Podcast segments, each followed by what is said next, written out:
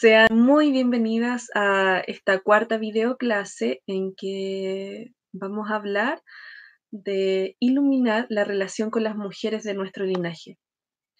Y, y para comenzar este video, me gustaría hablar que toda mujer tiene detrás de sí la existencia de un linaje matrilineal.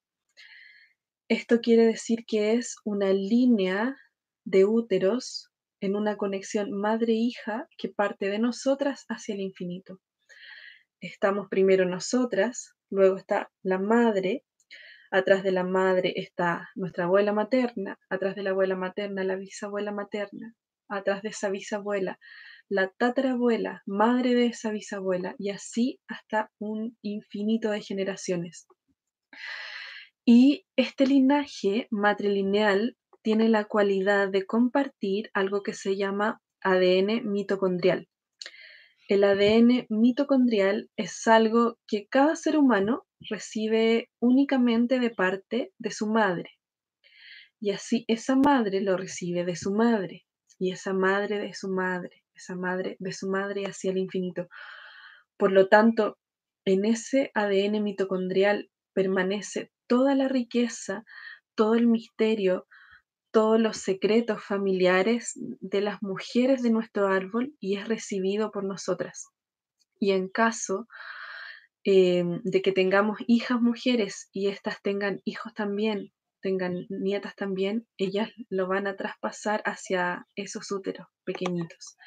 Entonces, la conexión invisible que existe entre las mujeres dentro de un árbol genealógico mayormente en este linaje matrilineal que podemos simbolizar con un hilo rojo, donde todos los úteros están conectados a través de un único cordón umbilical, es absolutamente sólida y es absolutamente potente y representa un cimiento muy importante con unas dinámicas muy influyentes sobre el presente de nuestra vida.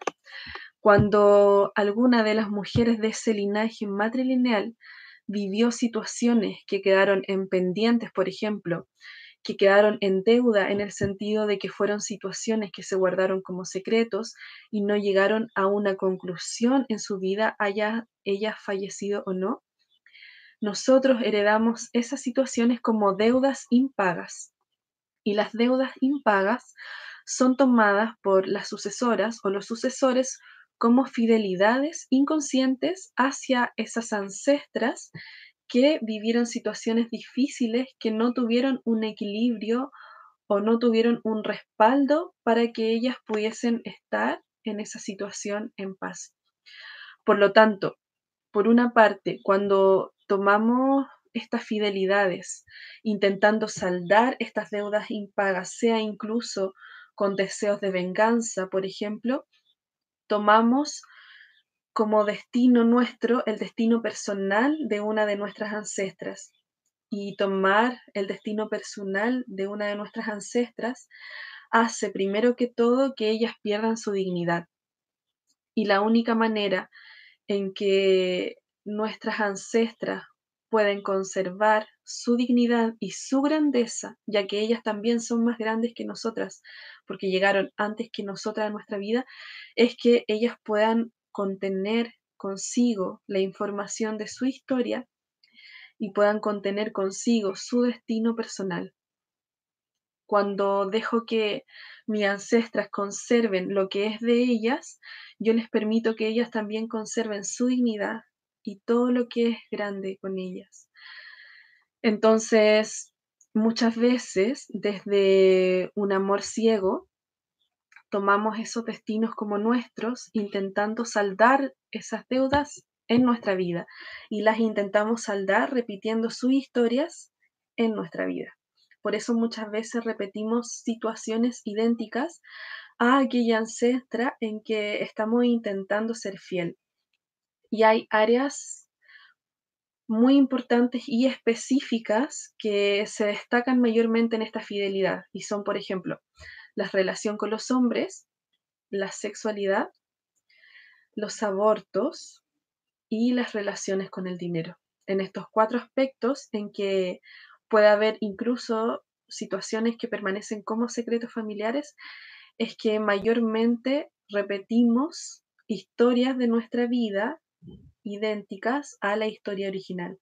Cuando yo me doy cuenta que incluso estoy repitiendo, por ejemplo, la historia de mi madre en mi vida o la historia de mi abuela materna en mi vida, implica que ahí hay una fidelidad.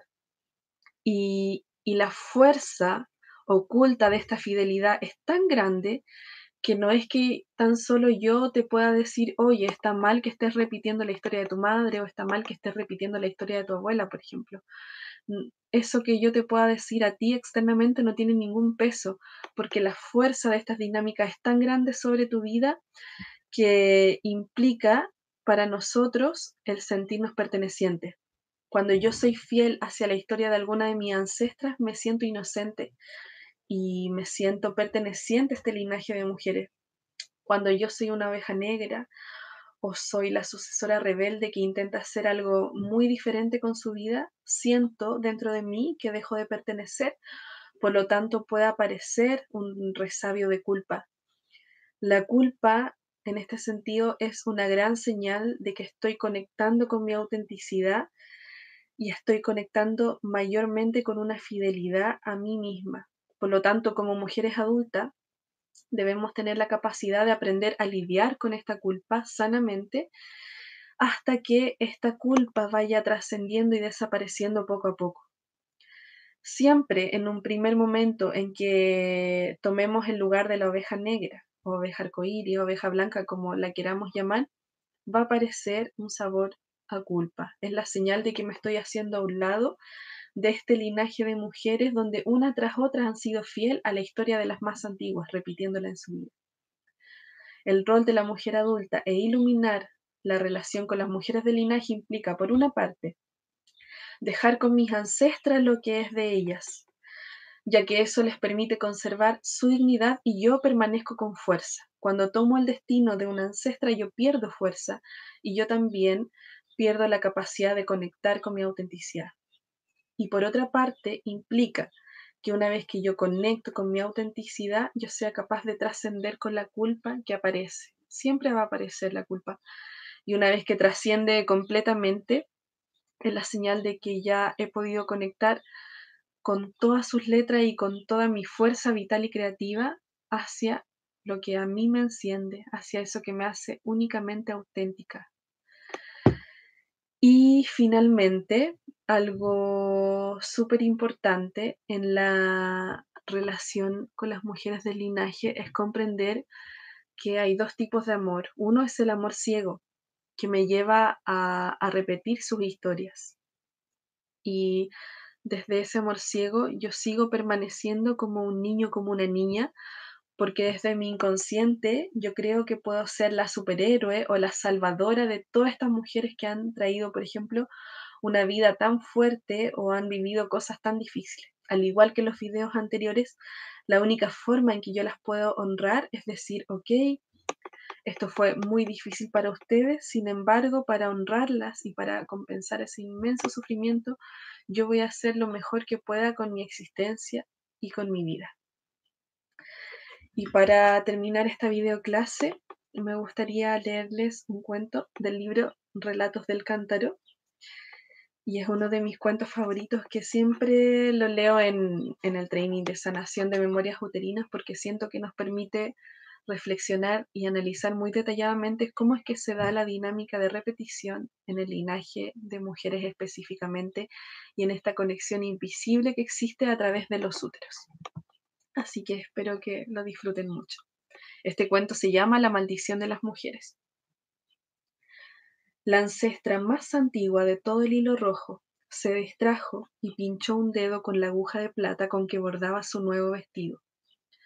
Brotó tal cantidad de sangre de su piel rota que su mano izquierda parecía sollozar aquel flujo por lo descuidada que fue.